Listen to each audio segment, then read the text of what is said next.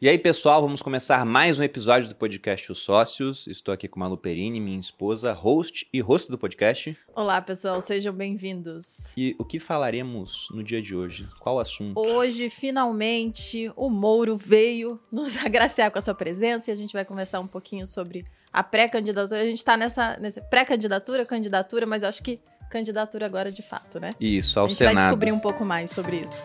A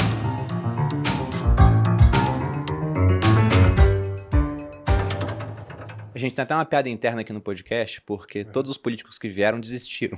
Pelo Ah, amor de é? Deus. É. O Dória Oliveira, candidato à presidência, aí falou: não, vou ser candidato, vou até o final. Aí deu uma semana e ele desistiu. E você tava para vir, e aí não chegou a vir, era na época pré-candidato à presidência É. e também voltou atrás. A gente até brincou, né? Lula, vem logo aqui no podcast Os Sócios. É, mas acabou que o Lula não aceitou o convite Eu acho ainda. que eu vou pedir licença e vou embora agora. Desculpa Não, é- é só com o né? presidente que acontece isso. Com outros candidatos, não. Já veio muito deputado aqui já. e O pessoal tá Sim. firme na candidatura. Exato. Mas apresentando aqui um breve currículo do nosso convidado, estamos com Sérgio Moro, advogado de formação, mestre e doutor na área do direito, ex-professor universitário e juiz federal, atuou como juiz na Operação Lava Jato, ex-ministro da Justiça do governo Bolsonaro, candidato ao Senado do Paraná e autor do livro Contra o Sistema da Corrupção. Sérgio Moro, seja bem-vindo ao podcast Os Sócios. Obrigado, Bruno, Malu. Um grande prazer estar aqui presente. Ó, já está escrito na pedra, então não vai ter desistência, não. tá? Olha aí. Já é. Senado pelo, pelo Paraná. Talvez é, fosse o problema da pré-candidatura presidencial, né? Que eu tô vindo aqui e desistir. Tive que desistir lá atrás, né? Talvez seja isso a questão da profecia. Entendi. Aí, Aí, agora você assina. veio, agora tá certo. Agora tá certo, agora tá tranquilo aqui. É, eu Então acho tá que bom. essa profecia já acabou. Já Já, acabou, já agora vai acabou. ter Acabou, né? ah, todo mundo Mas sendo eu endosso o convite ao Lula. Você tem que chamar o Lula. para ele vir aqui. O pessoal tá ansioso, Lula, para você vir aqui no programa. Pois é, a gente tá. né? E seguir uma tradição. Pois é, e vamos começar então. Acho mais interessante pegar o passado, o presente e planos futuros. E, Moro, eu queria começar pela sua história. Como é que foi o seu interesse pela área do direito? Quando você virou juiz? Todo esse caminho percorrido? Se puder passar pra gente, né? Tá, Lógico que de maneira claro. resumida. E como é que foi Perfeito. tudo isso? Olha, eu sou filho de professores. Nasci em Maringá, lá no norte do Paraná. E sempre fui de ler bastante. E até bem matemática, mas gostava mais de ciências humanas.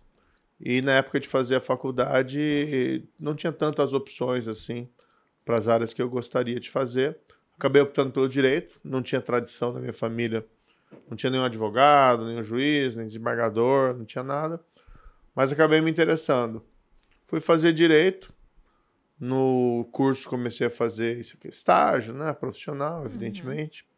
E durante o estágio, uma experiência de advocacia, escritório de advocacia, acabei me inclinando mais para a área da magistratura. Porque assim, o advogado é uma profissão muito nobre, mas ele defende o interesse do cliente. Uhum. E assim, a gente tem que convir, nem sempre o cliente está certo, vezes o cliente está errado. A gente tinha alguns casos lá que a gente julgava, julgava, que a gente atuava e que a gente até ganhava. E eu lembro um sócio sênior do escritório que uma vez falou uma frase para mim que, pra, que, que ficou meio marcada, né? Mais ou menos na linha, olha, eh, amor, aqui a gente tem muita vitória, mas sem glória, né? Sim. E aquilo me fez me inclinar para a área da magistratura. Eu terminei o curso de Direito. Na época eu não tinha requisito de idade. Fiz o concurso para juiz federal e acabei passando, até uma temeridade, né? Passei com 24 anos para juiz federal, mas na época não tinha requisito de idade. E segui adiante. Então, basicamente, foi por isso que eu fui para a magistratura. E aí, é um pouco, gostei né, da profissão, acho que posso dizer, depois de 22 anos de, de juiz e a carreira que eu tive que escolhi certo, né, a, a carreira, embora tive saí depois. Agora estou nessa outra caminhada pro pro Senado, entrando finalmente no mundo da política, né? Porque como ministro da Justiça, também eu sempre entendi que eu não estava indo para o mundo da política, eu estava indo para um cargo técnico. Entendi. Tanto que o meu perfil dentro da composição do ministério era sempre considerado técnico. Faz sentido. Bom, pegando até desse começo ainda, na carreira como juiz, fala um pouco pra gente sobre a época da Operação Lava Jato. Porque você teve uma longa carreira como juiz, de repente aquilo, né, vamos colocar assim, caiu no seu colo Sei. e as implicações estão até agora acontecendo Com desta certeza. operação. Dá pra dar uma resumida em, em como que foi essa história? Olha, antes disso, até dá para dizer, né? a pessoa fala muito da, da Lava Jato, mas eu tive uma carreira longa ali, e vários casos relevantes Uhum. por uma questão. O pessoal até brincava às vezes com a expressão, ó, o Mourão para-raio lá da justiça, né?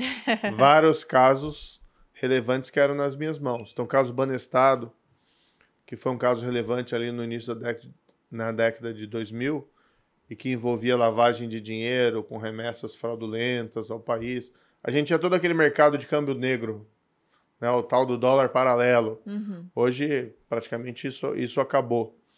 Né? E as pessoas Essa era na época que havia paridade entre o, o dólar e o real, mais ou menos? É, exatamente. E, e tinha, mas tinha, mesmo assim tinha um mercado de câmbio negro que as pessoas queriam movimentar o dinheiro a paralelo do sistema oficial.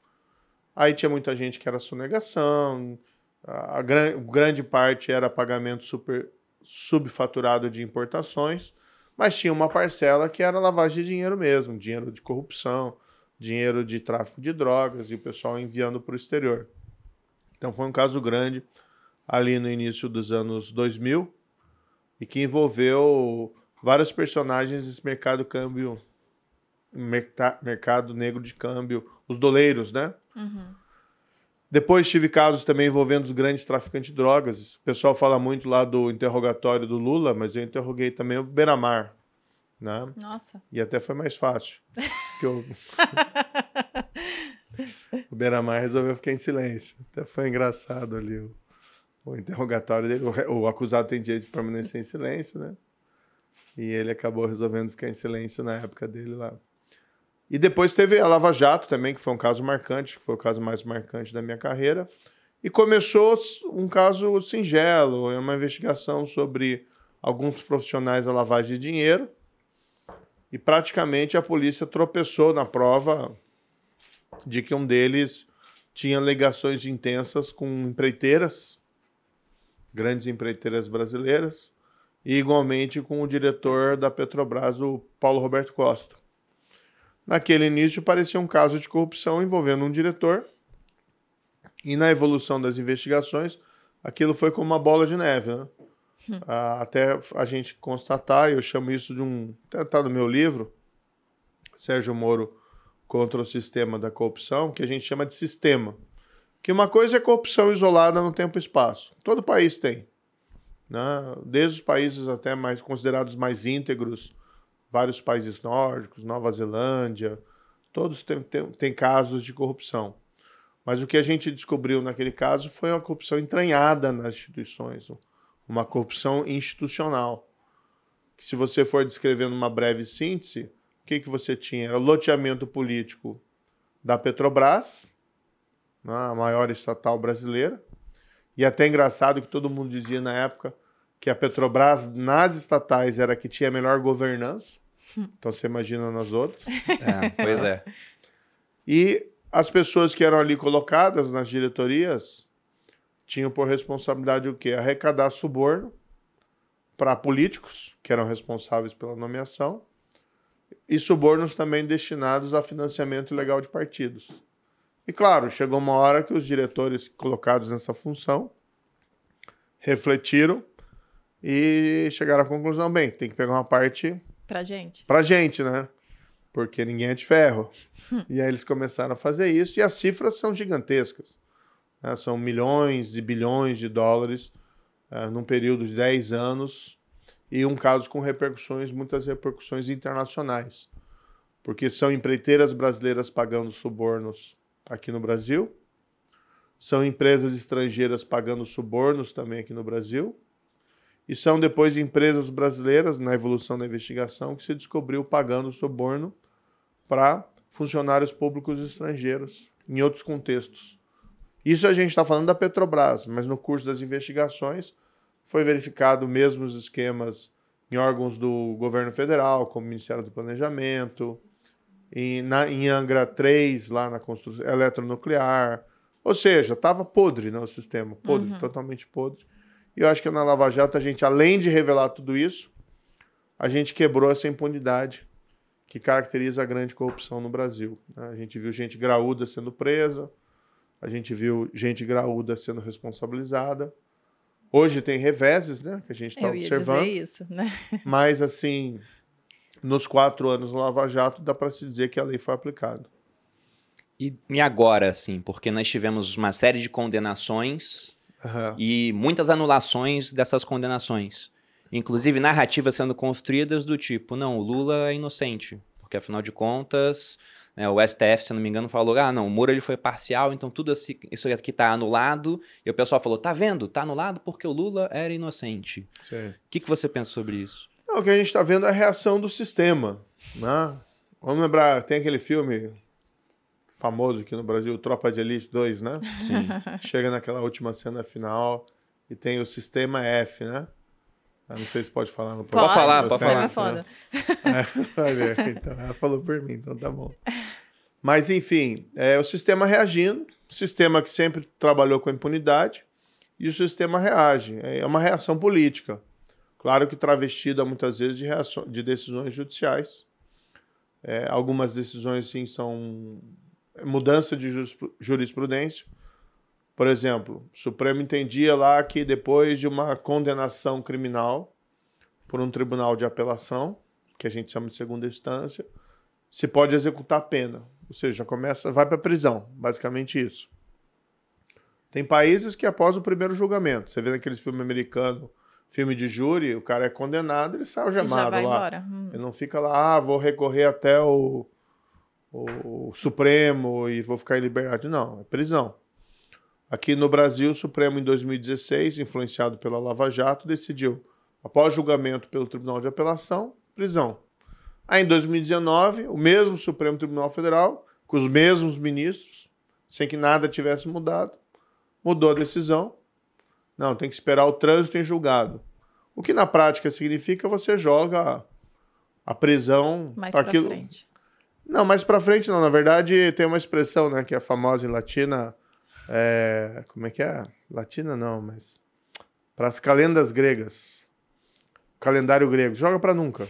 Porque os gregos não tinham calendário. É Essa é a expressão. Entendi. E, na verdade, se você tem um sistema que você pode recorrer para sempre, ad eterno, se você quiser.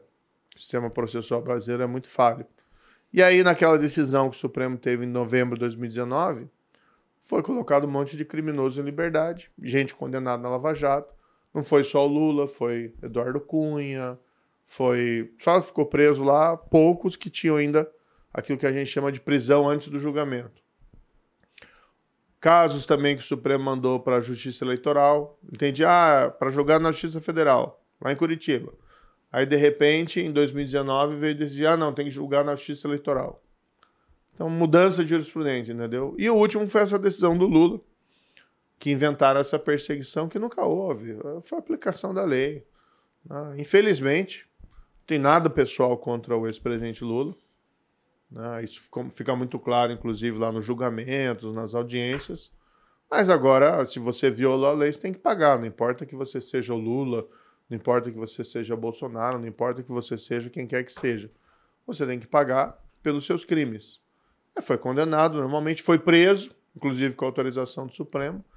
E parte do Supremo Tribunal Federal, três anos depois, vem lá e faz aquele espetáculo lá, que diz que né, anula, mas ninguém diz que Lula é inocente, diz que foi perseguido. A esquerda Mas- diz que o Lula é inocente. É, Uma então, parte da esquerda. é isso N- que a não gente- posso generalizar, porque, por exemplo, o Ciro Gomes, que a gente já foi, inclusive, convidado para vir aqui no podcast O Sócio, ele faz questão de falar: o Lula não é inocente. Sim. Mas uma parte da esquerda fala: não, não, isso aqui é igual a inocência do Lula.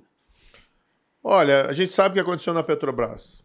A Petrobras divulgou es- esse ano, ou no final do ano passado, não lembro muito bem, uma nota oficial dizendo que, por conta da Lava Jato, ela conseguiu recuperar 6 bilhões de reais que haviam sido pagos em suborno. Então é dinheiro, não é uma estimativa, é dinheiro que entrou nos Que- cofres. Uhum. Então, assim, não é uma ficção científica, né? São 6 bilhões de reais que entraram por conta de suborno. Onde isso aconteceu? Durante o governo PT. Né? Quem que era o presidente? O Lula. Era o Lula. Quem nomeou os diretores? Era o Lula. É, Enfim, o Supremo chega, chega lá e diz, anula as condenações, dizendo que ele foi perseguido. Né? Só que não fui só eu que proferi a decisão. O O tribunal em Porto Alegre deu decisão. O STJ em Brasília deu decisão, que eles anularam. E uma das condenações, a anulação foi. Quer dizer, a sentença foi dada por uma juíza, colega lá, Gabriela Hart, de Curitiba. Enfim, como eu disse, com todo respeito ao Supremo, é um baita erro judiciário e, para mim, tem ali uma decisão de caráter político. Né? Aproveitando que você falou dessa grana que entrou no, nos cofres públicos, tem gente que fala que com essa anulação da história do Lula aí, ele, esse dinheiro ia ter que ser devolvido para as pessoas, sair do, do, do, cofre público e devolvido. Isso é real ou não? Olha, acho que é uma coisa tão absurda que, embora o Brasil tenha muito absurdo, Sim. acho que é uma coisa tão absurda que não vai chegar nesse nível. Eu não Mas- duvido nada não, viu? É, no fundo, se a gente for analisar, hoje a gente está vendo, por exemplo, não é só o Lula, né? agora teve uma decisão esses dias, autorizou o Eduardo Cunha aqui a concorrer novamente. É. Né? Concorrer por São Paulo, se eu não me engano. É, o Eduardo Cunha- dele. Qual que é o caso dele? É, o processo, que, ele diz que ele é acusado? Que ele recebeu 1 milhão e 500 mil dólares numa conta na Suíça. Né? Se você rastreia o dinheiro, chega num contrato da Petrobras.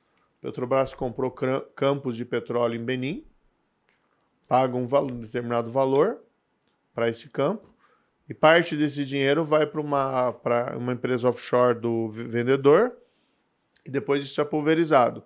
No rastreamento, você chega a uma quantia significativa sendo paga um gerente da Petrobras, que atuou na avaliação do negócio, e você chega também à conta do Eduardo Cunha. Eduardo Cunha. O álibi dele é que ele não é dono da conta, ele é usufrutuário em vida. é uma boa. Que é quase a mesma coisa, não é mesmo? Olha, eu nunca entendi esse álibi dele, viu? Eu, quando eu vi isso, eu fiquei, mas é mesmo, né? Que é engraçado, né? Como você é juiz, você faz interrogatório. E às vezes o pessoal não entendia isso, porque a gente transmitia os. A gente tinha que. A gente tinha política assim, absoluta transparência. Né? Porque a justiça brasileira tem essa mania de varrer as coisas para debaixo do tapete. Então a gente tinha política de absoluta transparência. Pessoas têm direito de saber. Crimes contra a administração pública, inclusive.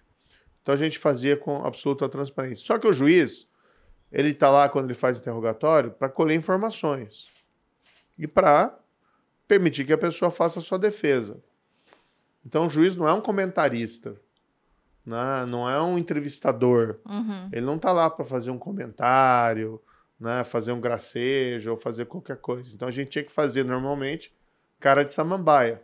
né? Você faz a pergunta, ouve e não faz nenhum comentário. Então muitas vezes você ouvia algumas explicações as mais né, estapafúrdias do mundo e tinha que aham, aham, ok, ok. Mas é porque aquele momento não é de você julgar. Depois, claro, na sentença você julga, você faz essa avaliação técnica também, porque não é um momento, num, sentença não é para você também ficar fazendo gracinha nem nada.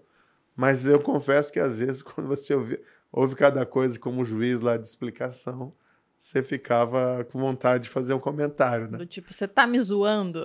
Por aí, viu? Entendi.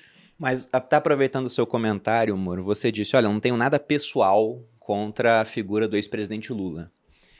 E você acha que a recíproca é verdadeira? Porque eu enxergo da seguinte maneira: você era pré-candidato à, à presidência há um tempo atrás, eu olhei aquilo e falei: olha, eu, se fosse você, né, não faria isso. Porque Uhum. imaginando, e muitos consideram o cenário mais provável até o momento que a gente está gravando esse podcast, o PT voltando ao poder. Você Sim. não acha que você poderia acabar sofrendo uma perseguição? E até por isso que eu acho que é mais inteligente você virar um candidato dentro do legislativo, ao invés de, por exemplo, ao poder executivo. Olha, eu não tenho medo de cara feia, não, entendeu? Então, eu te- tenho uma carreira de 22 anos como juiz, em que a gente teve muitos casos difíceis. né? A gente teve esses casos de corrupção, a minha família foi ameaçada, a gente foi difamado, até hoje a gente é difamado. Tem essa perseguição, né? Primeiro, essa rede de fake news, de mentiras, embora não venha só do PT também. É, essas distorções, ah, foi perseguido, como se você fosse um estivesse perseguindo o, o personagem lá dos Miseráveis, lá o Jean Valjean, que não é o caso, né? Mas o fato é que a gente também teve casos que a gente foi ameaçado por traficantes, o próprio caso lá Sim. que eu mencionei do, do Fernandinho Beiramar, na época teve suspeita de que nós estaríamos sob risco, a gente teve que andar com escolta. Eu tive processo, teve um caso nosso lá que não sei como foi parar um, um membro do, da cúpula do cartel de Juárez aqui no Brasil e trouxe dinheiro lá do México, né, de tráfico de drogas, investiu em propriedades no Brasil. Aí teve um caso grande de lavagem de dinheiro. Então a gente teve uma carreira difícil, né? Que formou uns certos calos, vamos dizer assim, deixou a gente com um couro grosso. Então não tenho receio disso, não. A perseguição, no fundo, já existe. Né? É, quando eu me coloquei para candidato a, a presidente, é, a gente tinha uma expectativa de tentar romper essa polarização. Porque essa polarização é ruim para o país. Sim. Né, Bruno e Malu? Ah, tem gente que gosta até do Lula, tem gente que gosta lá do Bolsonaro. Não vou entrar nesse mérito dos, das preferências, né? É, mas o fato é que esse, a, essa polarização ela divide o país. Uhum. Então nós vamos chegar em outubro, se prevalecer a polarização, quem ganha não pacifica o país. Vai ter anos tumultuados pela frente, quatro Sim. anos. O brasileiro está interessado, a gente tem circulado para atividade de pré-campanha no Senado do Paraná, ele quer a solução dos problemas dele. Né? Então a gente vai lá, por exemplo, em cidades do, do interior do Paraná, o pessoal reclama muito do atendimento à saúde. Precisa melhorar. O pessoal reclama da infraestrutura das estradas do Paraná que não mudaram muito nos últimos 30 anos. É, então as, as, pessoas querem soluções e seguir a vida, entendeu? Ah, essa polarização é muito ruim. Então eu fiz uma primeira tentativa ali, Bruno, porque eu achei que era meu dever. Né? Havia muita gente que me apontava que eu seria um nome capaz de romper essa polarização. E eu entendi, olha, há uma chance, há uma chance, então vamos. Vamos para essa briga. Faltou, depois, no momento oportuno, um apoio partidário suficiente. Né? Sozinho também você não, não consegue fazer isso. Faltou apoio do mundo político. A gente vê até que o mundo político esvaziou a, a terceira via. Uhum. O próprio Dória também, que teve aqui, foi esvaziado. Né? E eu acho que ele era um candidato que tinha méritos. Sim. Poderia ser um, uma alternativa. É, e aí eu acabei tendo que seguir um outro curso. Mas não foi essa opção para o Senado por uma questão de, ah, é o caminho mais seguro, entendeu? Foi uma opção, não tendo sido possível ali a, a pré-candidatura presidencial, vamos construir uma alternativa. Porque quem quer que ganhe, além de dividir o país, continuar dividido, a gente precisa ter uma oposição. Sim. Né? E aí eu quero ser um, um dos membros dessa oposição lá no Senado, com independência, com altivez, com, recuperando as minhas bandeiras da integridade, combate à corrupção, segurança pública, mas também temas que eu sempre defendi, como economia liberal, né, política social, mas também com economia liberal. E eu acho que a gente vai precisar de uma oposição forte nos próximos quatro anos. E dentro desse cenário que você colocou, com o qual concordo, né, um esvaziamento dessa terceira via, então você também enxerga que em outubro a gente vai estar afadado a essas duas opções. Não tem muito para onde correr. Ou você enxerga algum nome surgindo para preencher esse vácuo no centro para tentar obter aí uma expressão e ir para um segundo turno? A gente vai lutar até o final. O União Brasil, estou no União Brasil agora, tem um pré-candidato à presidência, que é Luciano Bivar, tá? que vai ter tempo de TV, tem estrutura de campanha, vai apresentar os seus projetos. Né? Realmente é uma tarefa difícil, certo? Como é o nome dele? Luciano Bivar. É, a gente não sabe nem o nome dele. É complicado. É uma tarefa difícil, mas a gente vai lutar até o final. Você tem né? que ser polido, né, amor? Eu posso falar, não tem chance, pô. não tem, né, gente? Vamos reconhecer aqui. Porque, pensando nos nomes que tem mais chance, o Dória era um nome que tinha uma expressão. Saiu. Você era um nome que tinha uma expressão. Saiu. O Ciro Gomes, ele é, é, é para a esquerda, então não posso falar que é a opção mais de centro, embora ele sempre faça questão de falar quando ele vai em algum podcast, uma entrevista, que é centro-esquerda. Mas mesmo assim, também não acredito que ele tenha força para ir para um segundo turno. Eu não consigo enxergar alguém que possa surgir nesse cenário. Lógico que não é porque eu não enxergo que, que não, não haverá alguém. É. Porque toda eleição no Brasil, a gente tem uma surpresa, né? Um avião caindo, uma facada acontecendo, a desse ano não sei qual vai ser ainda. Não sei o que os roteiristas prepararam para o roteiro de Espero Brasil que não nesse seja ano. nada tão trágico assim, né? Vamos ver. Mas eu não enxergo muito um cenário onde a gente tem uma, uma terceira via com força. Acho até que, pela explicação do que acontece antes da eleição, isso já meio que aparece. Porque você disse, tem gente que gosta do Lula, tem gente que gosta do Bolsonaro. E principalmente, tem gente que não suporta o Lula, e aí vota no Bolsonaro, porque entende que ele é o, o, o cara que tem chance de ganhar do Lula, e tem gente que não suporta o Bolsonaro e por isso vota no Lula. Você já tem esse pessoal definido e tem uma massa no centro, que não sabe em quem votar. Só que o que o Lula tenta fazer e o Bolsonaro também, já que eles têm o voto, né, respectivamente, da esquerda no caso do Lula e da direita no caso do Bolsonaro, é convencer o pessoal do centro a ir pro lado deles. Então eles vão naturalmente caminhando mais pro centro. O Lula fala lá as coisas dele, ah, acabar com o teto de gasto, não sei o quê, mas depois faz reunião com o banqueiro e fala: não, a economia vai continuar como tá, não vou ficar interferindo. Né? O Bolsonaro fica mais à direita, mas já vai adotando mais programas sociais usando a máquina pública para tentar pegar o pessoal do centro.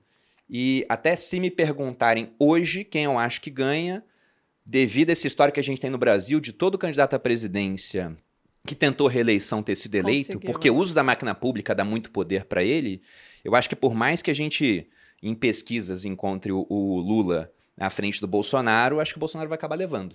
Se tudo se mantiver do jeito que tá, né? Mas muita coisa pode acontecer ainda, né? Vamos ver o que tem pela frente. Mas você realmente então acha que dá para surgir um nome no centro ainda?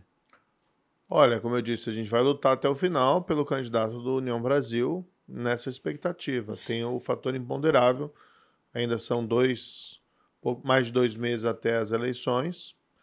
Agora, a- grande questão também, Bruno, é por que, que não teve um nome de centro? Por que, que não apareceu? Por que, que rifaram o Dória? Por que, que eu também fui rifado disso? E se você vai observar essa eleição, é muito parecida com 2018. Por que, Bolsonaro foi eleito e não um candidato mais, eh, vamos dizer assim, razoável? né? O mundo político fal- falhou em produzir alternativas eleitorais viáveis, principalmente por não apoiar os candidatos certos. É, foi lá em, em 2018, qual que era a pauta praticamente? Era é, uma rejeição enorme ao PT e não apareceu um candidato de centro com apoio do mundo político, centro moderado, não, o que acabou sendo eleito foi um alguém que se revelou um extremista de direita. tá? E nesse ano a mesma coisa. Tem gente que hoje está com o Bolsonaro que estava com o Lula ontem. Não, o presidente do partido lá, o PL, é o Valdemar da Costa Neto. Amigão do Lula, foi condenado no mensalão por recebimento de suborno pelo Supremo Tribunal Federal. O, li, o che- ministro-chefe da Casa Civil estava com o Lula lá atrás. O líder do governo atual, que é o deputado do PT até lá do Paraná, estava com o Lula anteriormente. E você pode ter certeza, se Lula ganhar em outubro, ou tá com novembro, eles vão estar com o Lula de novo. Para boa parte do mundo político, não tem diferença nenhuma entre o extrema direita e a extrema esquerda. Então a gente está faltando um centro moderado. Tem gente de centro moderado, mas o que a gente precisava ter era um suporte político para esses candidatos de centro. E o que aconteceu? Eu estava na pré-candidatura presidencial no Podemos. O Podemos ficou sozinho. Não veio apoio. O PSDB, o Dória, ficou sozinho. A Tebet agora está praticamente sozinho. Não, a gente não sabe nem se vai ser homologado o nome dela na convenção e se o PSDB vai estar junto. Agora a gente tem o nosso candidato lá, que é o Luciano Bivar, que tem um partido, que é a União Brasil, que é um partido grande, estruturado, e já firmou o apoio para ele. É, tem chances ou não? Isso a gente vai ver ali adiante. Né? É difícil? É difícil. Mas a grande responsabilidade por essa falha do Brasil, tanto em 2018 como em 2022, é o mundo político, que não apoiou candidatos de centro moderado. Por isso que a gente precisa de uma construção. Né? Eu, a, gente, a União Brasil tem essa possibilidade de ser um partido de centro-direita, né? moderado. Tá? Por isso que eu estou dentro agora do, do União Brasil.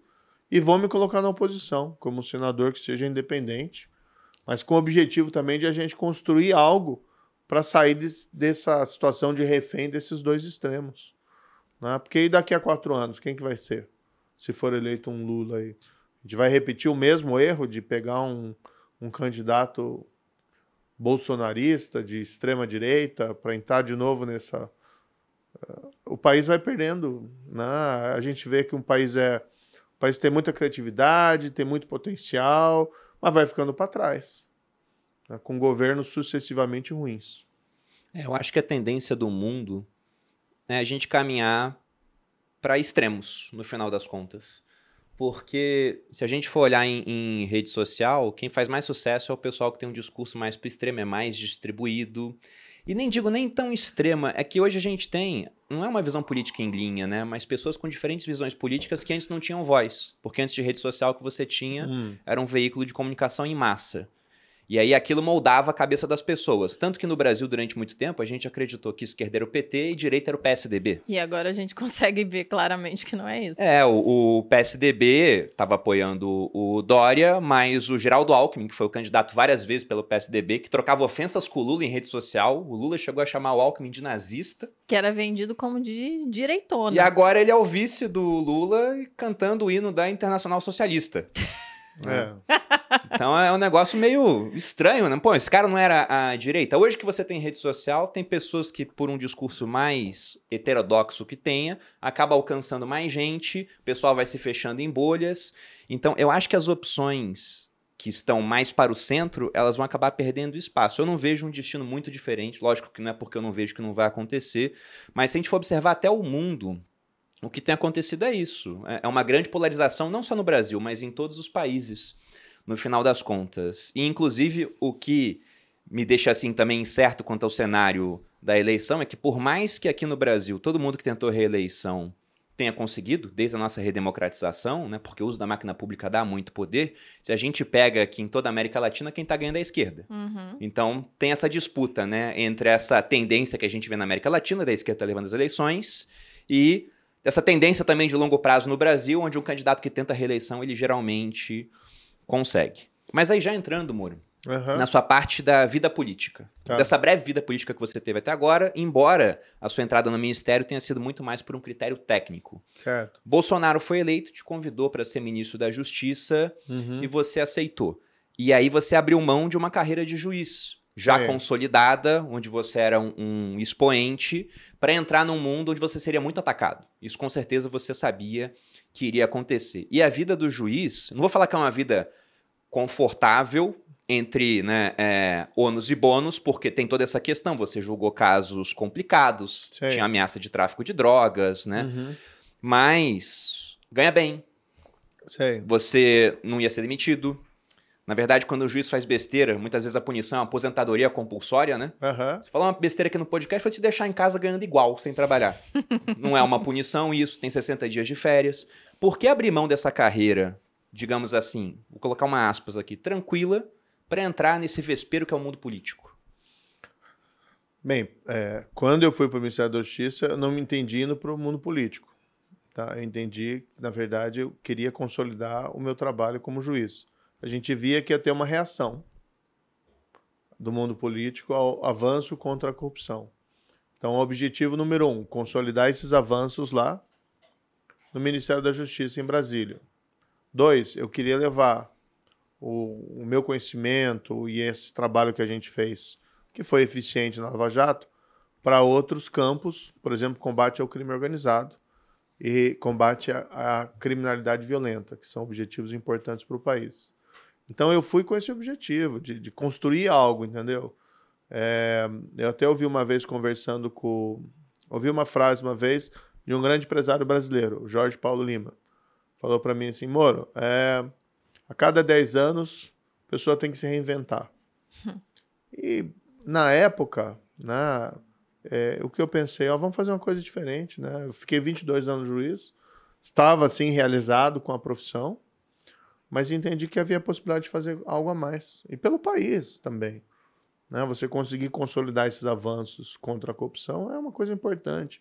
Você conseguir reduzir a criminalidade violenta, igualmente. Então eu vi que eu tinha essa possibilidade e fui ali dentro do governo.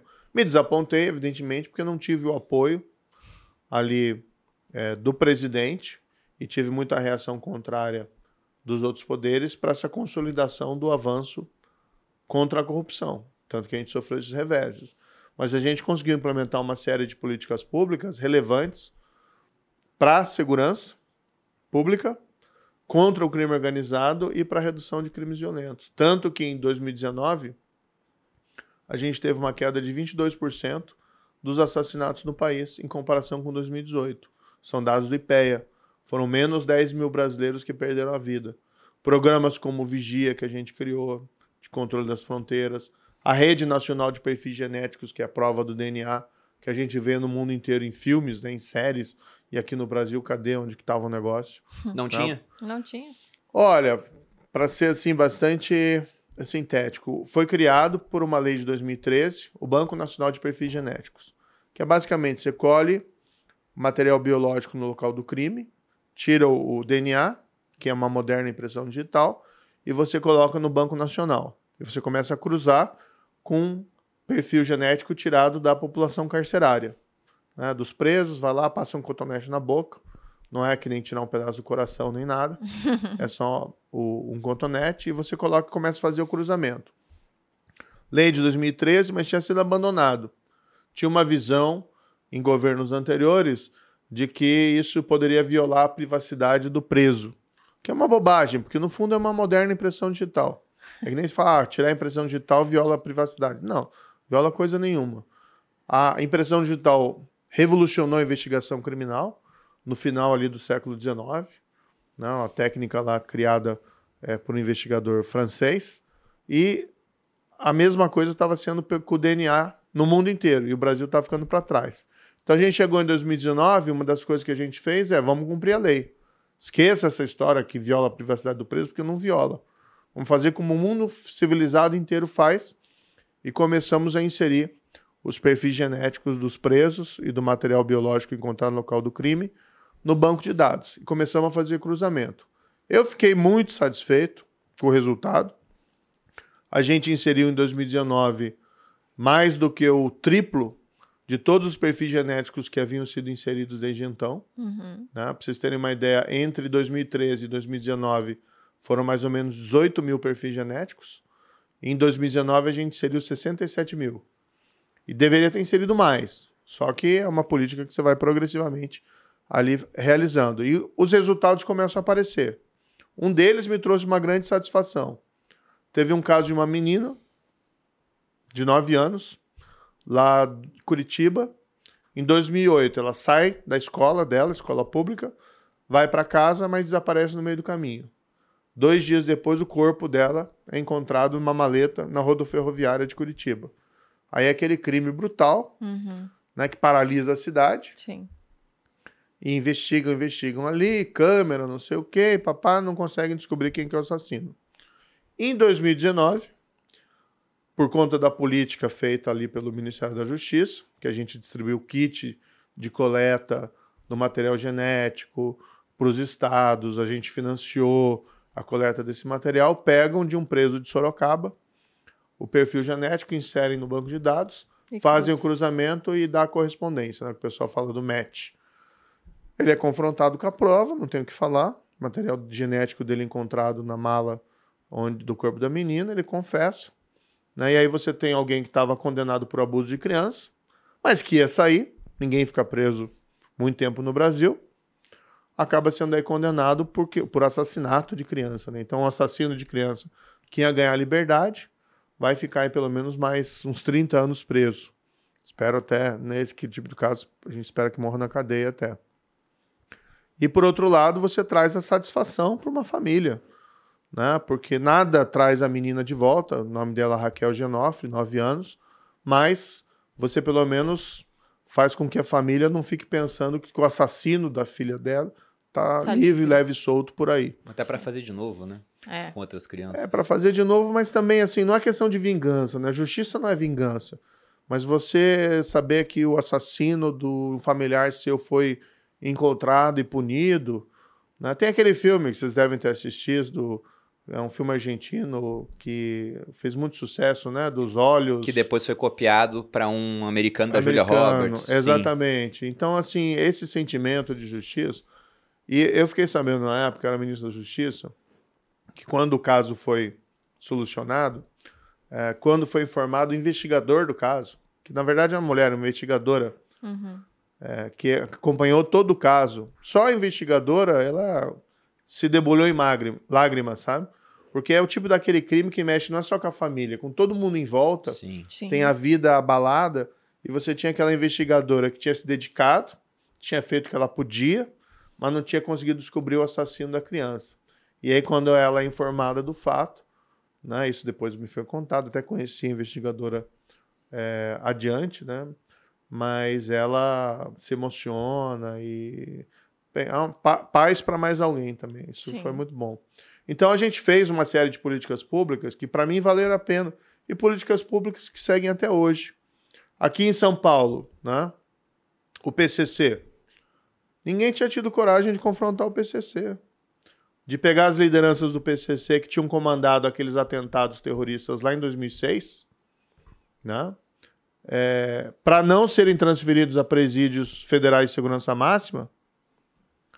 E, de repente, a gente assume e faz isso. Pega toda a liderança do PCC, vinte e tantos lá, tira dos presídios de São Paulo, onde eles comandavam crimes, ameaçavam juízes, tinham risco de resgate, a gente pega e transfere para presídios federais. A pessoa fala, ah, mas isso é simples transferir. Ah, por que, que ninguém fez antes, é. então? A gente fez. A gente não, não se tolheu. Foi no início do governo, foi uma das primeiras coisas que a gente fez. E com isso a gente manda um recado para a criminalidade. Olha, aqui, quem, aqui tem lei, quem manda é a lei, não são vocês. Né? Foi uma, uma ação importante também no Ministério da Justiça. Agora, me desapontei no que se refere aí à consolidação do combate à corrupção. Sobre essa questão do DNA, eu acho até impressionante falarem que, olha, isso aqui vai invadir a privacidade do preso. Inacreditável, exato. Porque, na verdade, você citou o caso de um, um crime que foi esclarecido por conta da prova de DNA. E eu não sei se havia alguém preso injustamente, porque tinha um cara já preso que conseguiram associar a condenação e ele ficar mais tempo lá. Mas vamos supor que a justiça, que é, erra também, né? afinal todos nós somos humanos, prenda alguém injustamente. E aí você tem a prova de DNA que mostra você que está preso justamente durante anos, na verdade está condenado de maneira errônea. Porque lá nos Estados Unidos, quando implementaram, não lembro mais a época, mas eu estava vendo um documentário sobre isso, tanto de casos que eles viram que tinham sido decididos de maneira errada, inclusive pessoas no corredor da morte, né, porque lá tem a pena de morte em alguns estados, conseguiram sair por conta da prova de DNA. Então é simplesmente deixar o Brasil mais alinhado com o que funciona e menos com o que não funciona. Ainda sob a sua atuação no Ministério da Justiça. É, só sobre esse ponto até, não tinha ninguém condenado injustamente nesse caso. Que bom. Nesse caso, né? Nesse caso, né? Mas você tem toda a razão. Nos Estados Unidos, quando eles começaram a fazer essa prova de DNA, eles também começaram a revisar uma série de condenações pretéritas. Tem um site que é muito interessante, que é Innocence Project, que é uma organização não governamental que se dedica a trabalhar em revisão criminal de condenações, principalmente com base na prova do DNA. Então, é, a prova do DNA é, não é só para encontrar culpado, não é? mas também para evitar a condenação de inocente. Uhum. Então, é de fundamental e realmente importância. E é surpreendente. Agora, aqui, Bruno, tem um pouco uma, uma visão equivocada sobre é, justiça criminal e lei criminal, que é um pouco aquela filosofia do criminoso coitadinho, entendeu? Ah, ele matou, cometeu um latrocínio, vi hoje que teve um latrocínio aqui num posto de gasolina em São Paulo, inclusive, né, cenas chocantes. Ah, matou, mas ele é um coitadinho, uma vítima da sociedade. Não, cometeu crime, meu amigo. A pessoa tem que ser punida. Tudo bem, tem uma questão social envolvida que tem que ser resolvida com política social, com uhum. emprego, crescimento econômico. Isso é uma coisa. A outra coisa é o mundo do crime. Quem comete crime, seja poderoso, seja alguém é, que não tem as condições de melhores de vidas, tem que ser responsabilizado. Até porque a vítima, né, normalmente quem mais sofre como vítima de crime são pessoas destituídas. Né? Quem mais sofre com a criminalidade organizada são as periferias das grandes cidades, são as pessoas mais vulneráveis. Mais prevalece em boa parte da mentalidade do Congresso. Em governos anteriores teve isso, nos governos do PT isso é muito comum. Uhum. Aquela ideia do criminoso coitadinho. Então, não podemos punir ninguém com rigor. O criminoso tem todos os direitos do mundo, não pode passar um cotonete na boca dele porque viola a privacidade. É um absurdo. No mundo inteiro se faz isso. No mundo inteiro. E aqui no Brasil ainda a gente tem essa mentalidade. Que é a mesma mentalidade com o que de malandragem que faz com que corruptos aí tenham sido soltos também Sim. e possam concorrer à eleição. É uma vergonha para o país isso. Com certeza. Voltando à sua atuação no Ministério da Justiça, o que faz um ministro da Justiça? Porque as leis são criadas pelo Legislativo. O Judiciário vai e interpreta aquilo, né? aplica as leis. O ministro, qual o papel dele dentro desse ponto? Olha, eu, na época eu ia dormir com uma prioridade, ou duas, acordava, tinha três, quatro na frente. Você é o chefe do executivo na área da segurança pública e da justiça. Claro que você não tem um plenos poderes, porque tem tripartição de poderes, e também você vive numa federação. Mas era a nossa responsabilidade desenhar e implementar políticas públicas na área da justiça e da segurança. Quando eu assumi, o que, que eu fiz? Fixar prioridades. Né? A gente tem essa mentalidade executiva, fixar prioridades. Se você for querer fazer tudo, você não vai fazer nada. Então, qual que era a prioridade? Combate à corrupção, combate ao crime organizado, redução da criminalidade violenta. Chamei para os vários setores do Ministério da Justiça pessoas que sabiam o que estavam fazendo. Porque esse é um ponto importante também. Grande parte da ineficiência da nossa administração pública é que colocam gente que não sabe o que estão fazendo. Tá? Quando eu cheguei no Ministério da Justiça, né, inclusive tinha setores lá que estavam loteados politicamente por questões de governos anteriores, gente que não tinha a menor condição de fazer nada. Entendeu? A gente colocou gente que entendia e você começa a desenhar. Você não faz tudo. O que você tem que fazer? É estruturar a equipe, dar a ela condições de fazer, você apoiar as boas ideias, né? Você a interlocução com o Congresso é você que faz. Então eu fiz um projeto de lei anticrime, mandei para o Congresso, né, com propostas para melhorar o combate à criminalidade. E esse trabalho de convencimento junto com os parlamentares ficava muito ao teu cargo, até porque o presidente abandonou completamente essa pauta. Hum. É, Polícia Federal, né? tem investigações importantes. Agora, o ministro da Justiça, isso eu até falava na época, ele não é o super tira do país. E ele não pode se envolver diretamente em investigações. Qual que era a minha responsabilidade? Dar à Polícia Federal a estrutura necessária para fazer o trabalho dela. E você tratar em políticas macro. Então, por exemplo, a gente abriu concurso para contratar policiais, a gente investia em equipamentos e a gente jamais interferia em qualquer investigação. Ou, a única coisa que a gente fazia, a única coisa que eu fiz foi para o pessoal da Polícia Federal: olha, eu quero que haja uma concentração dos esforços em casos de corrupção e crime organizado. Né, você definir estratégias, mas você não vai interferir numa investigação específica. Então, no fundo, a gente fazia muita coisa. A maior parte dos desenhos das políticas ali do Ministério sempre passavam pela sua mão para aprovação ou não, entendeu? Só que são políticas estruturais. E você dando liberdade para o pessoal fazer o trabalho deles, para gente que sabe fazer, as coisas funcionam. É como se for como numa grande empresa, né? O CEO não faz tudo. Agora ele precisa ter uma equipe e estimular a equipe. E não pode ficar com ciúme da equipe, né? Que isso é um grande erro também. Ou às vezes o chefe ficar sabotando o trabalho do associado a ele, né? Porque essa é uma estratégia que não funciona. Então... E pensando do ponto de vista da impunidade, que até é uma das suas bandeiras no mundo político, né, lutar contra isso. Você enxerga que o Brasil ele regrediu nesses últimos anos, por exemplo, com essas anulações da Lava Jato que a gente está vendo agora nesse cenário? E se isso aconteceu, como combater a impunidade? Porque se a gente pensa, vamos colocar aqui na cabeça do criminoso, né?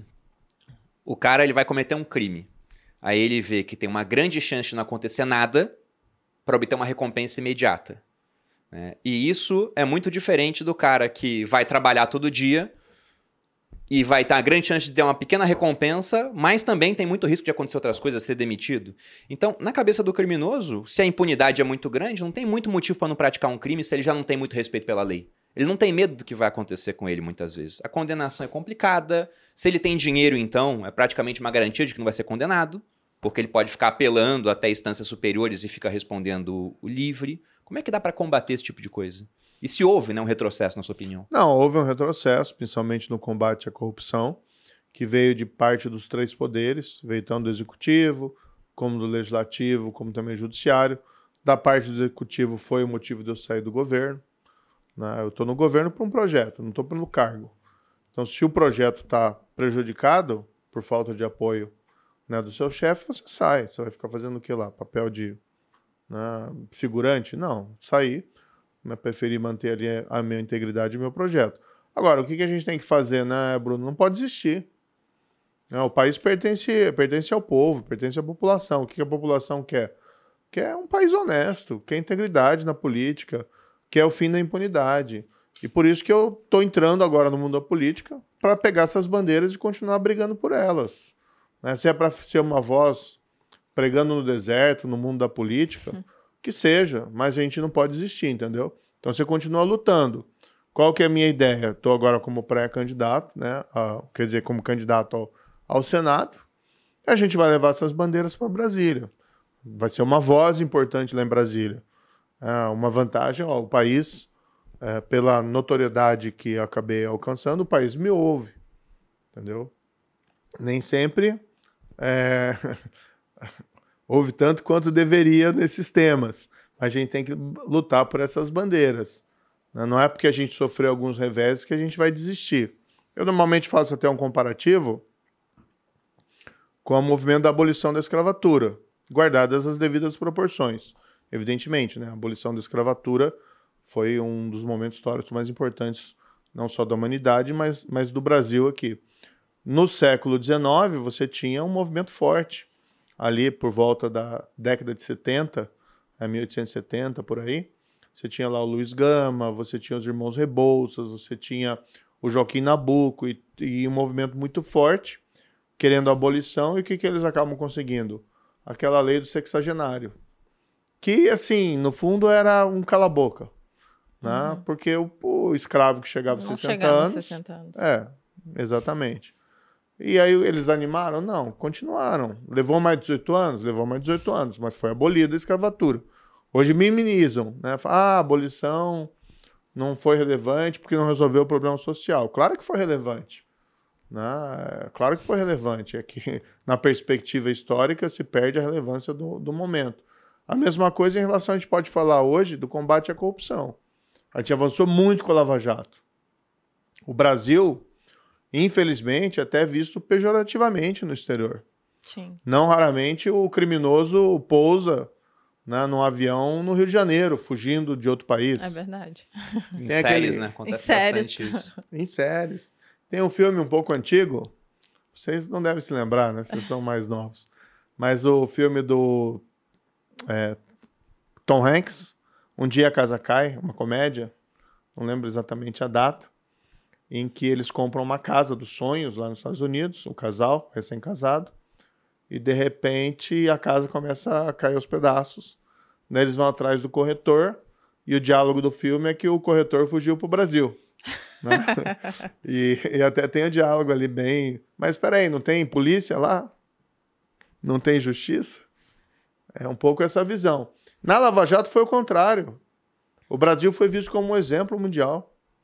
Né? Foi uma das maiores operações da história de combate à corrupção. É, eu viajava pelo, pelo mundo, né? Eu entendia que era importante falar sobre Lava Jato.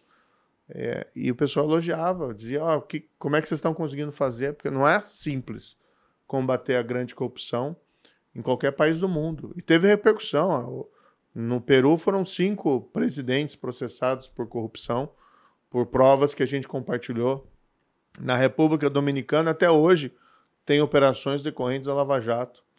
É, eu estava morando nos Estados Unidos ano passado, é, um episódio que me aconteceu, mas apenas a título ilustrativo, porque isso já também tinha acontecido antes.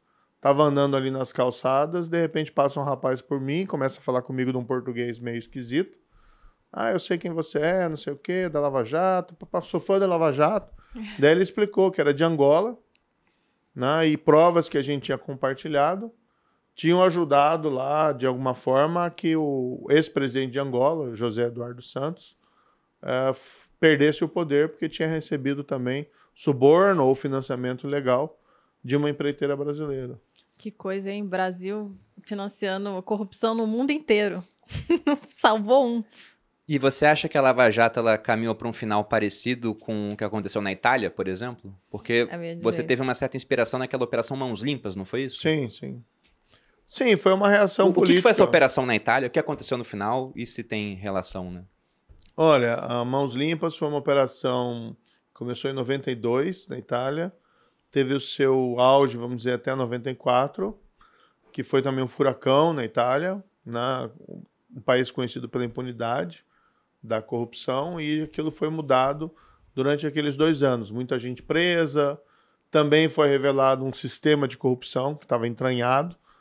É, isso acabou levando um, a, dizer, a extinção de partidos que dominavam a política italiana desde o pós-guerra, que era a democracia cristã e o Partido Socialista.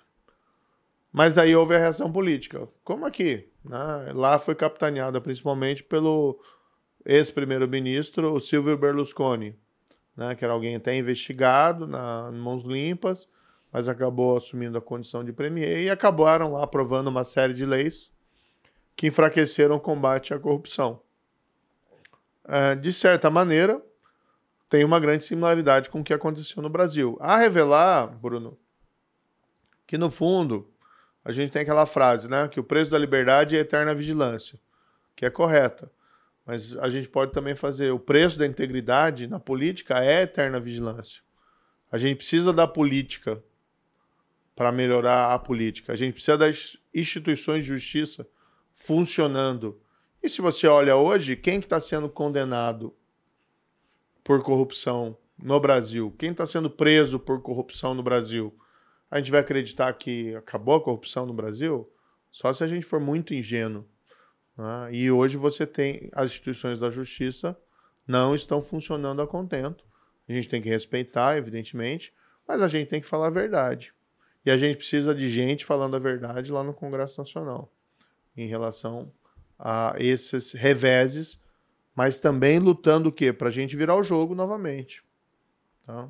Talvez demore, espero que não demore como a abolição lá da escravatura, mas a gente não pode parar de lutar. Bom, falando agora um pouco sobre o futuro. Então, você é candidato a, a senador pelo estado do Paraná. Mas Isso. antes você ia tentar ser candidato aqui por São Paulo.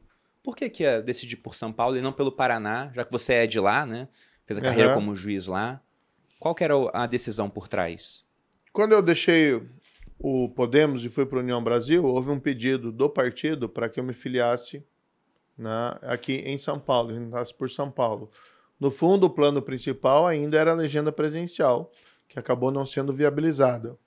Mas o partido tinha como um plano B que, se isso não acontecesse, seria importante aqui concorrer por São Paulo, que seria o maior colégio eleitoral, que é o maior colégio eleitoral do país.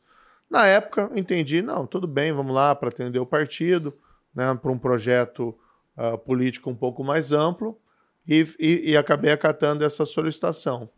Mas aí houve uma decisão do Tribunal aqui Regional Eleitoral é, não permitindo essa transferência, o que fez com que eu ficasse no Paraná. Uhum. Na época eu entendi, olha, tá bom, por mim eu prefiro sair pelo Paraná, concorrer pelo Paraná, porque de fato é o Paraná onde eu nasci, onde eu constituí minha família, é onde também eu fiz o trabalho mais relevante da minha carreira profissional, que foi Lava Jato, tá? Então eu preferi não recorrer da decisão do TRE para uh, ah, disputar lá por pelo Paraná o, o, cargo de Senado. Mas no fundo, acho que o mais relevante é o seguinte: quais são as bandeiras? O que, que importa para o eleitorado, né? O que você defende, onde você nasceu, onde você vai concorrer. Eu acho que o que importa é o que você quer lá no Congresso Nacional. Tá? Essa decisão do TRE a meu ver, está errada juridicamente. Né? A gente fez essa, essa, esse pedido de transferência, evidentemente, bem amparado pelos advogados. Né? O TRE acabou entendendo de mudar a jurisprudência para que indeferir a transferência, mas a gente preferiu não entrar nessa briga e concorrer lá por São Paulo. Agora eu tenho, né? a minha esposa. Paraná. É, a minha esposa, a Rosângela Moro, né? Que sempre foi uma pessoa que sempre teve comigo durante toda a minha carreira jurídica e foi também uma grande defensora da Lava Jato, né? Criou até um movimento na época, um site de apoio lá, site não, uma página na rede social de defesa da Operação Lava Jato e tem uma carreira profissional independente, principalmente defendendo causas de pessoas com doenças raras e pessoas com deficiência, tá? Então ela vai concorrer aqui por São Paulo. Uhum. É, é pré-candidata a deputada federal, Rosângela Moura, que é a minha, vamos dizer assim, é no- o nome da Lava Jato no estado de São Paulo. Então, e, e naquela linha que eu falei anteriormente, é, importa tanto, né, a questão é- são as bandeiras que você defende. E lá no, no, no Congresso Nacional, o projeto de país que você pensa. Claro que é importante você ter um olhar local, né? O papel do parlamentar também é de atender às necessidades locais. Isso pode ser feito, vai ser feito, mas também é importante saber o que você defende, né? Aquilo que você pel- pelo qual você se levanta, quais são as bandeiras que você defende. Então, estou eu lá no Paraná e tem minha esposa aqui em São Paulo defendendo basicamente as mesmas bandeiras com as nuances diferentes de histórias de vida que estão juntas, mas também têm as suas, seus, ah, suas distinções. E por que o Senado? Porque a chance de ser eleito para o Senado é menor. Se você fosse como deputado, muito provavelmente seria eleito. Né? Por que, que você decidiu, após até circular pelas cidades do Paraná, segundo eu- eu vi na internet, se candidatar a senador e não fazer, entre aspas, uma aposta mais segura e ir em direção a- ao Congresso como deputado? Olha, não quero também só errado, mas a gente. é, o meu nome está liderando lá as pesquisas. Tá? Claro que é uma disputa mais difícil, porque é uma vaga só. Tá? Mas é, eu acho que a gente tem que ter um pouco também de ousadia, né? E, e encarar os desafios. Em particular, o Senado é um- uma posição, para mim, eh, relevante no presente momento, eh, sem qualquer demérito da Câmara dos Deputados, mas ali no Senado você tem algumas funções que a Câmara não tem. Entre elas, por exemplo, ano que vem a gente tem duas vagas no Supremo Tribunal Federal. Quem nomeia é o presidente da República e quem aprova ou desaprova é o Senado. Historicamente, o Senado tem sido um carimbador das indicações presidenciais. Para ser aqui bastante preciso, posso até perguntar para vocês: quantas vezes vocês acham que o Senado, desde do- da República, desde 1891, rejeitou uma indicação presidencial? Ah, nenhum. Vou chutar aqui que nunca. Erraram por um, uma vez. Floriano Peixoto, que foi um dos primeiros presidentes do Brasil, vivia as turras com o Supremo Tribunal Federal e uma vez por pirraça indicou um médico, né? Barata Ribeiro. Aí foi afronta demais falar isso aqui não dá. Aí o Aí não, Senado, né? é, falou, não, tem que ser um jurista pelo menos, né? Aham. Eu acho que se o Barata Ribeiro tivesse um diploma de, de advogado, Teria Tinha entrado. ido. tinha entrado. Mas aí foi rejeitado. Então, assim, a gente não sabe quem vai ser o presidente ano que vem. Mas a gente precisa ter um Senado independente. Um senador que tenha lá é, coragem de dizer não. Se for indicação do Lula, se for indicação do Bolsonaro, né, que verifique os predicados do nomeado, as qualidades do nomeado e as questões que ele defende. Porque o Senado tem sido um carimbador. E não é esse o papel do Senado. Então, esse é um ponto que me atrai para o Senado, que acho que tem essa função relevante, principalmente considerando aqui o meu histórico né, de, de vida judiciária. E a minha independência. Né? Não é, é, Enfim, vou chegar lá, se chegar lá, né, se for honrado com essa posição, mas a gente vai exercer o mandato com independência. Não só em relação a isso, mas em relação a todas as políticas públicas. E também a gente quer ser, quer ter uma atuação ativa. Né? Não vou ser daqueles senadores que ficam lá sentado na poltrona, com ar-condicionado, vendo a vida passar. Né? A gente quer estar tá lá discutindo leis, apresentando projetos, mas também utilizando o poder político que é inerente ao cargo do Senado para influenciar positivamente na vida dos brasileiros. Isso é uma voz importante para o país. Né? Uma tradição importante de um Senado altivo que muitas vezes se perde uh, na história brasileira, mas que teve os seus momentos de destaque.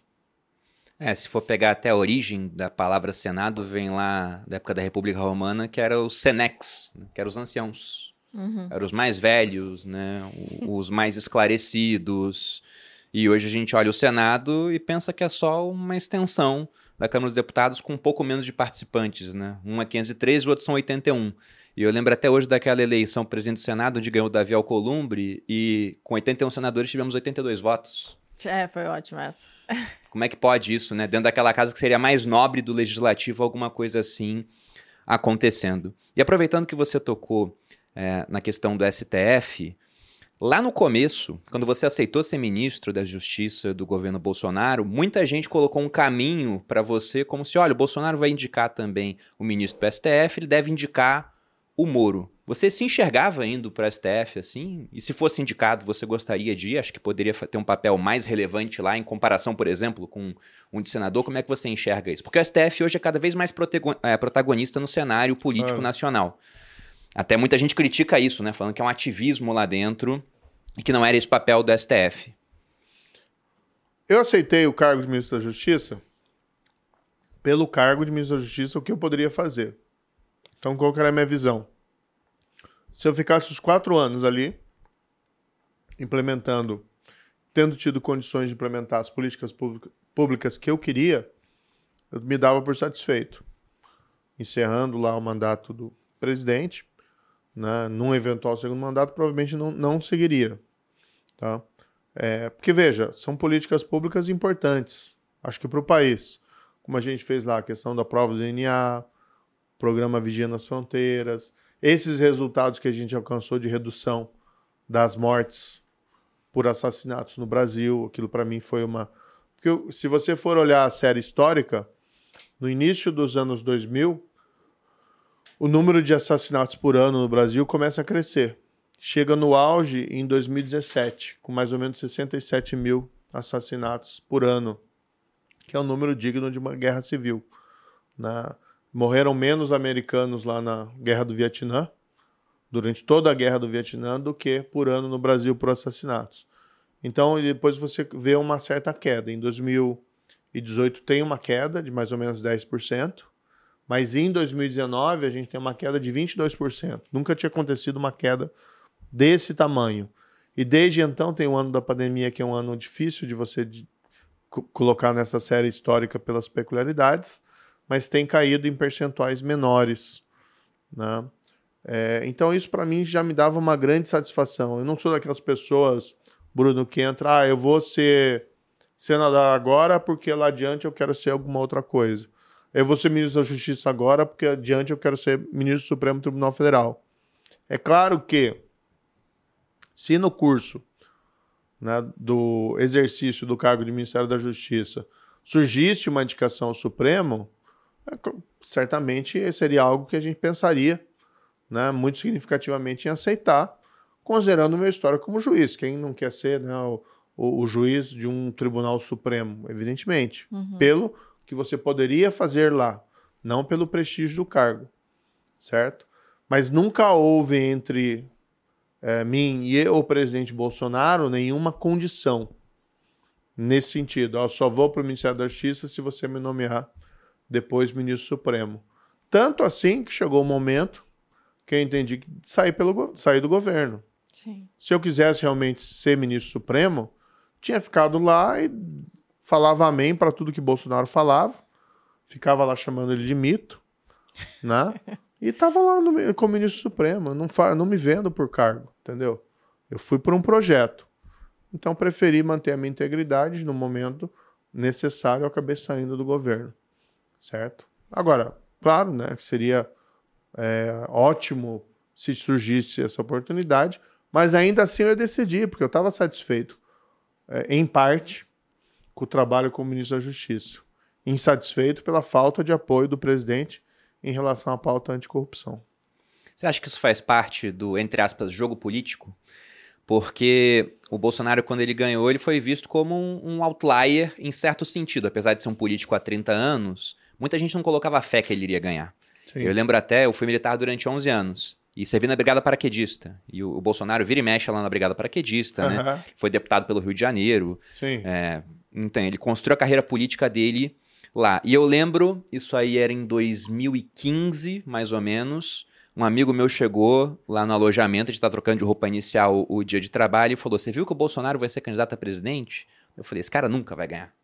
E depois ele ganhou. Uhum. né? Então eu mesmo tive que é, engolir as minhas palavras, porque naquele cenário ele estava totalmente de fora. Eu pensei, ele não tem chance de conseguir concorrer à presidência e ser eleito. E depois ele acabou sendo eleito, mas não tinha muito apoio lá dentro. E o que a gente vê hoje é que ele tem bastante apoio do Centrão. Sim. né? Liberou bastante verba é, parlamentar. E com isso ele conseguiu bastante apoio no final das contas. Mas você acha que isso também tem essa contrapartida de que, olha, como tem muito parlamentar enrolado com justiça, né? Se a gente der uma segurada no avanço de pautas anticorrupção, por exemplo, o que acaba que muitos políticos querem isso no final das contas, né? O cara muda em questão ideológica, mas nessa questão eles estão sempre abraçados porque, Porque não querem ser vítimas Estão disso. sempre fazendo merda. Exatamente. Você acha que tem um pouco disso? De que, olha, na justiça não pode avançar tanto nesse ponto porque aí já começa a prejudicar a governabilidade, porque política é esse negócio meio sujo? Eu acho que esse negócio da governabilidade associada com a corrupção é, é uma coisa, é um argumento que às vezes a gente ou, ouve muito, né? Eu fico pensando assim, olha, se, se crescimento econômico dependesse de, de governabilidade baseada em corrupção, o Brasil era três vezes o PIB da China, né? Porque a gente tem visto na história dessa nova república uma série de escândalos de corrupção seguido de impunidade.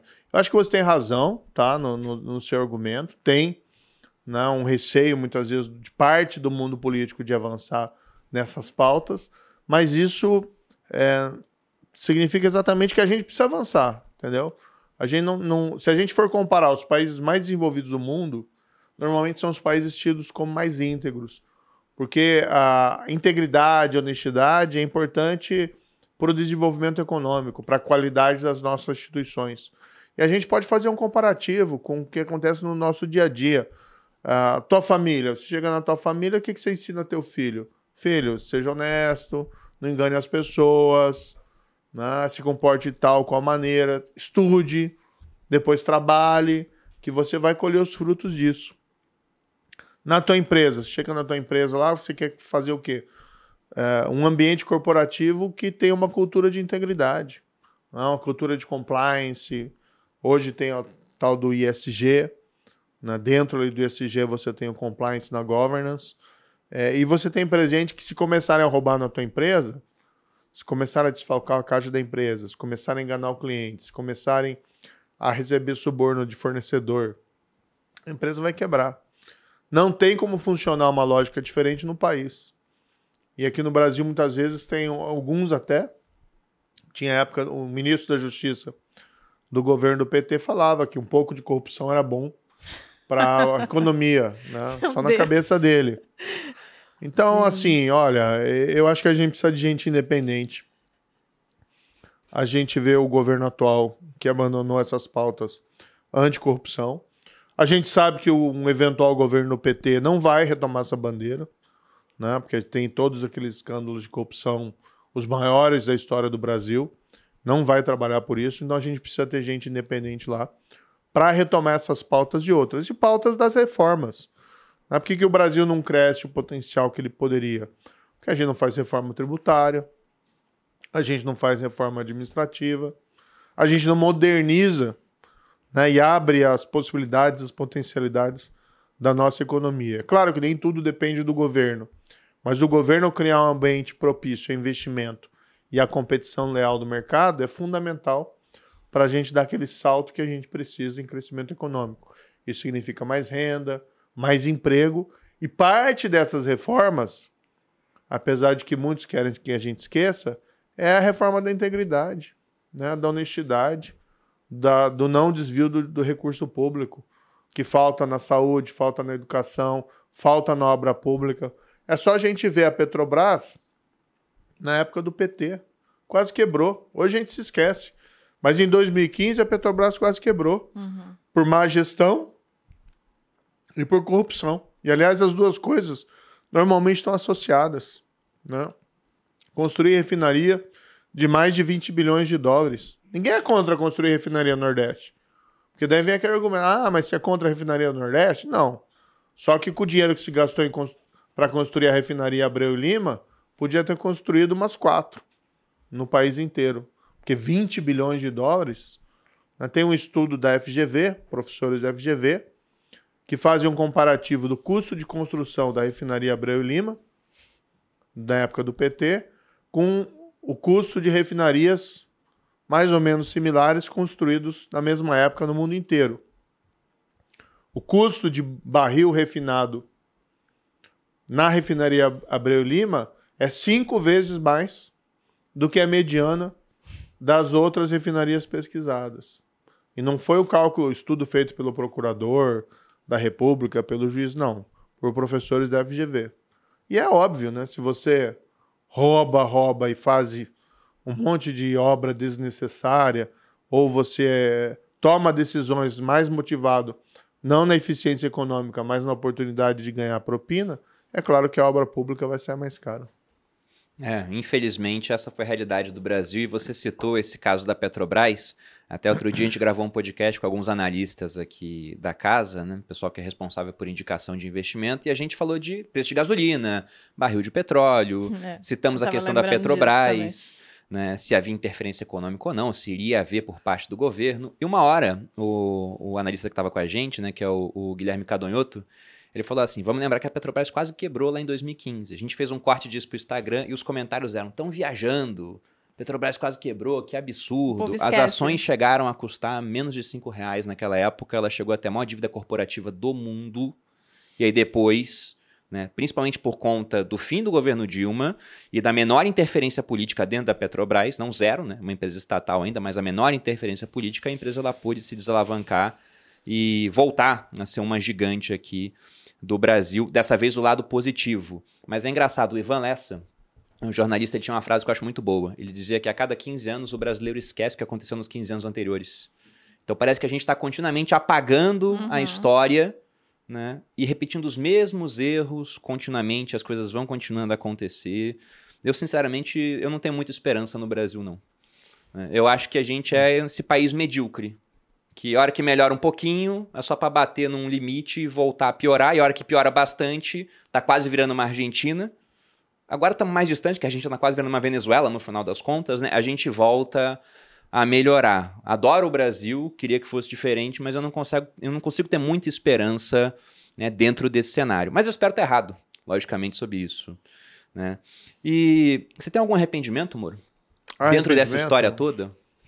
Não, eu, eu, até faço uma reflexão. Muitas vezes as pessoas falam assim, ah, alguma coisa e tal, ter ido para o governo, uhum. ter saído do governo. Acho que são decisões que foram tomadas é, com base nas informações que a gente tinha na época e que faziam sentido. Né? Então, fazia sentido você deixar a magistratura para um projeto dentro ali do Ministério da Justiça. Fazia, fez sentido você abandonar o Ministério da Justiça quando geraram circunstâncias que impediam a minha continuidade. E agora faz sentido para mim esse novo projeto. Na, eu, na verdade, estava no setor privado e estava bem, né? mas senti um pouco aquele chamado à vida pública. Ó, oh, teu trabalho ainda não acabou. Você tem uma missão que você precisa terminar. Aquele grilo falante, né? No teu ombro. Hum, peraí, não tem alucinação nenhuma, não. é, só, é só uma figura de linguagem aqui. É, e eu resolvi vir, entendeu? Para continuar brigando. Talvez, né? Devesse ter ficado ali no setor privado. Às vezes você tem essa, essa percepção de desilusão com, com o Brasil, mas acho que a gente tem que continuar lutando. É o nosso país, né? É, onde a gente mora, onde estão nossos filhos, é, o nosso legado. Né? E a gente tem que trabalhar para melhorar esse legado. Pode ser difícil, pode ser difícil, mas eu acredito ainda na grande potencialidade do Brasil. A gente tem que reformar a parte política para a gente poder desenvolver todas as nossas potencialidades. Se a gente vai conseguir ou não, esse é um, ponto, é um ponto de interrogação. Mas é difícil você desistir, né? Você simplesmente, ah, esqueça e tal, deixa pra lá. Ah, vamos brigar mais um pouquinho. Não, desistir não dá. Se eu tivesse desistido, eu tava fora do Brasil. É. É. E minha empresa tá fisicamente aqui, não dá pra eu transportar sim, ela pra lá. Sim. Não sou o Elon Musk com seus foguetes que é, dão você ré. Você fala isso, amor, mas você segue aqui, ó, informando, tentando. É, mas lotado de Bitcoin no meu patrimônio, tirando o Brasil do meu dinheiro e com metade do que eu tenho no mercado financeiro investido fora. Né? Por quê? Porque eu acho que os Estados Unidos vão crescer mais do que o Brasil em termos Não, sim. comparativos. Dobra suas apostas. Eles crescem mais e tem menos inflação. Então é melhor estar mais alocado naquilo que eu acho que vai ter um desempenho melhor, pensando na alocação dos meus recursos escassos e no máximo crescimento possível. Eu gostaria que fosse diferente. né? Eu gostaria que fosse diferente. E falando um pouco agora dos seus planos dentro do Senado. Suas principais bandeiras lá, e uma pergunta muito importante também que eu fiz para todos os políticos que vieram aqui. O que você não faria de maneira nenhuma como senador? Essa a gente anota. É. Isso. Esse aqui vira um corte legal. Se um dia você fizer isso, a gente posta, entendeu? Então pense bem em te ele vai- responder. Agora ele vai ficar repensando. Não, olha, eu- como eu disse, eu vou ser um senador, se chegar lá, independente. Tá? Não me vendo por cargo ou por verba. Então você não vai me ver, vamos supor, que se eventualmente for eleito Lula, que para mim seria uma tragédia moral para o país, tá? espero que isso não aconteça, mas você não vai me ver é, aliado ao governo nessa hipótese. Claro que você apresentar algum projeto que você entender que é, bom para o país, sim. não é porque veio do governo Lula. Embora eu tô achando meio difícil que isso aconteça. Mas então não vou mudar de lado, entendeu? Da, das minhas posições políticas. Não vou vender a minha integridade. E eu vou continuar sempre com as bandeiras tá, que estão no meu DNA, do combate à corrupção, integridade na política e segurança pública. Mas você tem que ir além disso. Né? Você tem que tratar da pauta econômica. Hoje você tem um, vê um grande potencial no Brasil. né? Tem- A gente tem uma agropecuária que é muito dinâmica, é muito competitiva no mundo inteiro. O mundo inteiro tem uma demanda crescente por alimentos. Isso vai continuar. né? Isso favorece o Brasil. Mas você tem um momento também em que o Brasil pode ser um atrativo de investimentos a depender é, de fazer ajustes na nossa política de conservação ambiental.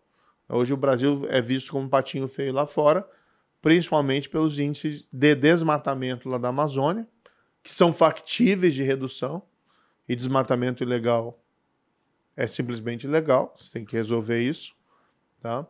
Num mundo que está preocupado, entre vários assuntos, mas tem a preocupação ainda em relação às mudanças climáticas.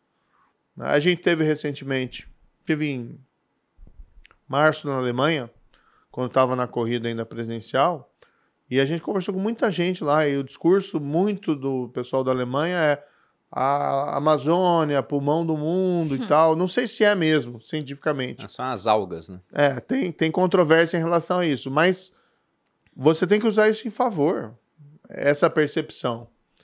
Até porque esses nossos, vamos dizer, pontos vulneráveis no, na questão ambiental são utilizadas lá como su- subterfúgios a políticas protecionistas. Sim. né? Por que, que o acordo do Mercosul com a União Europeia até hoje não foi aprovado nos parlamentos europeus? Tem o protecionismo, mas esse protecionismo, quando se alia a esses subterfúgios né, da nossa vulnerabilidade da política ambiental, ele fica forte o suficiente para é, sobrepujar aqueles que defendem a aprovação do tratado. Então a gente tem que resolver esse problema. O mundo vive esse momento também de transição energética né, buscando energia limpa. A Europa tem que reduzir a sua dependência do gás russo. O que eu tenho ouvido falar muito, eu ouvi muito na Alemanha, mas ouço aqui no Brasil, da potencialidade do biocombustível, a potencialidade do chamado lá hidrogênio verde, que é um produto que o Brasil pode inclusive exportar, não é só energia para produzir e consumir no Brasil, que é importante, né, e aí você tem elétrica, você tem eólica, você tem solar, mas você não consegue exportar isso, praticamente, a não ser para eventualmente alguns vizinhos no máximo. Mas o biocombustível você consegue. Então o Brasil tem um enorme potencial e você tem que tratar dessas pautas também lá no Senado. Então também não vou me limitar às pautas que estão no meu DNA, né? Mas também não vou abandonar essas pautas. Então, se quiser anotar, pode escrever na pedra. Jamais comporei com o governo, eventual governo indesejado do Lula. E do outro lado, jamais abandonarei, essa, abandonarei essas pautas que fazem, fazem parte do meu DNA. Entre elas, a ideia da gente suprimir essa cultura de privilégios. Porque, no fundo, o Brasil é uma república de privilégios Sim. que a gente tem que eliminar. Então, sou contra o foro privilegiado. Se for eleito, terei o foro privilegiado, mas vou defender, continuar defendendo que ele seja eliminado. Tem que acabar com isso. Não tem por que tratar o, o político como alguém superior ao cidadão comum. Só isso já é um argumento suficiente. Mas tem outros. Do ponto de vista econômico, você falou algumas vezes aqui que tem uma visão mais liberal. E você citou também casos de países que sofrem menos com corrupção. E se a gente for colocar esses países que sofrem menos corrupção junto de um ranking, como por exemplo da Heritage Foundation, que mostra lá o índice de liberdade econômica, vários dos países com menos corruptos são aqueles que têm mais liberdade econômica, porque uma presença menor do governo dá menos margem a, por exemplo, um grande contrato para fazer uma obra pública superfaturada, né? Se eles deixam mais coisas na mão da iniciativa uhum. privada. Então, do ponto de vista econômico, você tem essa visão mais liberal, de uma intervenção menor do governo no âmbito da economia? Sim, sim. É, eu acho que o Brasil é um é país de muita desigualdade. A gente precisa ter política robusta em saúde, educação. Tem muita gente que não tem outra saúde a recorrer que não a saúde pública. E o Estado tem uma responsabilidade em relação a isso. A mesma coisa a educação pública, é fundamental. Políticas de diminuição da desigualdade são importantes.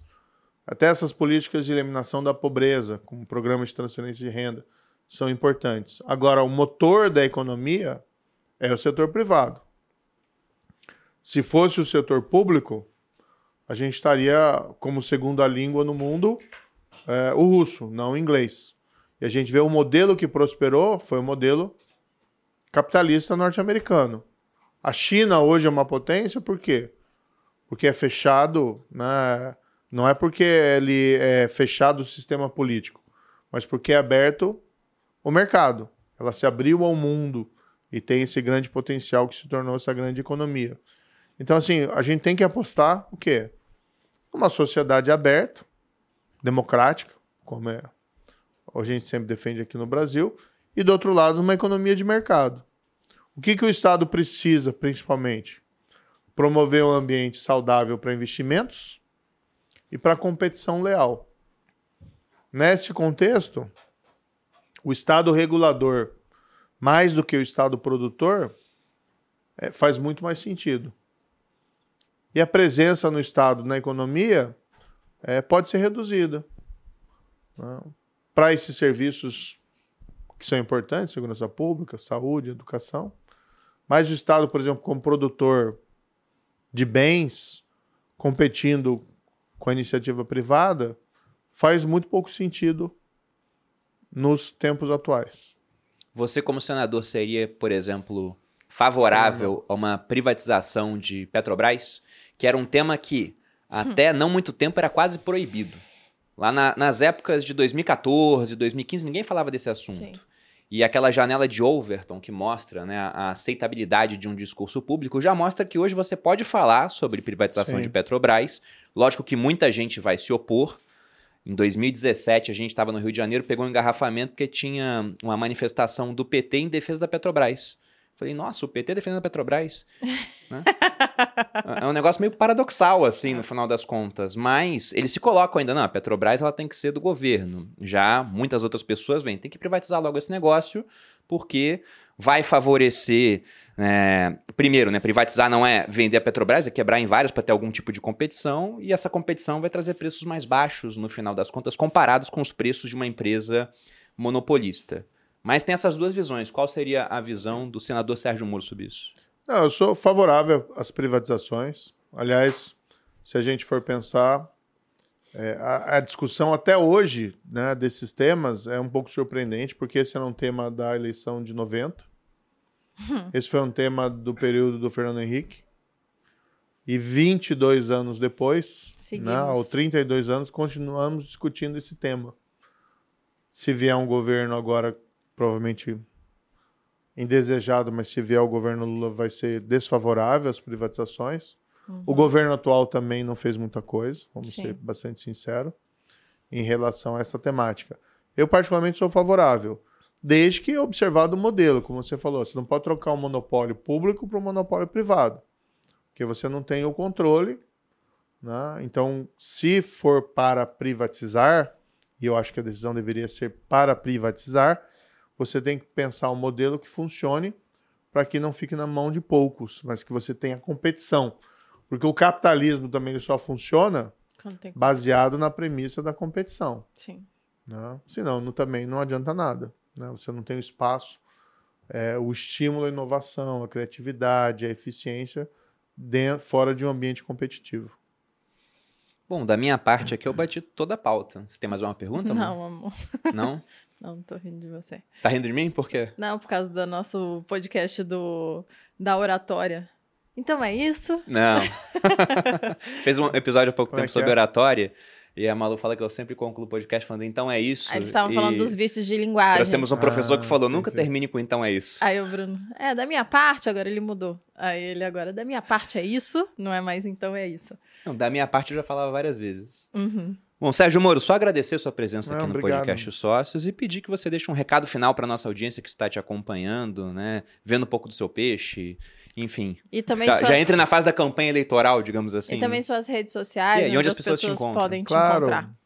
Olha, na verdade todo mundo já me conhece, né? E eu permaneço mesmo. Acho que evoluo em alguns tópicos, evidentemente, e agora estou nessa candidatura ao Senado, né? como eu disse, com o compromisso de ser independente e ser uma voz por- forte lá no Congresso em relação a esses temas que são importantes para a população.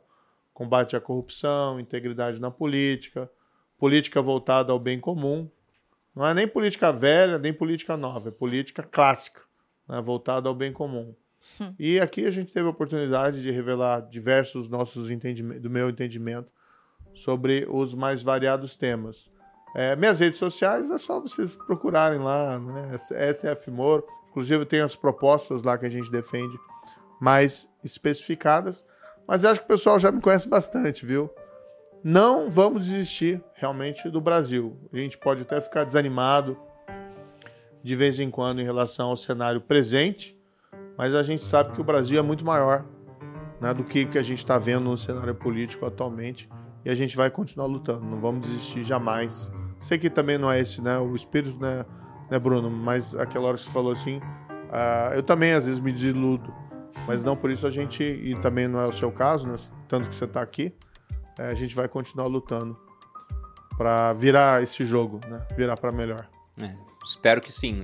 Sim. Espero que sim. Você, amor? É, vocês podem encontrar a gente aqui todas as quintas-feiras, às vezes segundas, às vezes terça, no canal do YouTube dos Sócios. Então se inscrevam no canal e curtam o vídeo para ajudar a gente a distribuir mais o nosso conteúdo. E também nas plataformas de streaming de áudio, né? Spotify, Deezer, todas as outras. Vocês podem fazer o card do dia aí com os sócios no ouvido. E também, arroba Maluperini, vocês me encontram lá. Vocês me encontram no canal do YouTube Você Mais Rico, vídeos todas as segundas e quartas, aqui no podcast O Sócio semanalmente, e no perfil do Instagram Bruno Underline Perino. O nosso convidado, muito obrigado pela Muito presença. Obrigado, prazer aqui. Para quem assistiu, muito obrigado pela audiência e até a próxima. Beijos.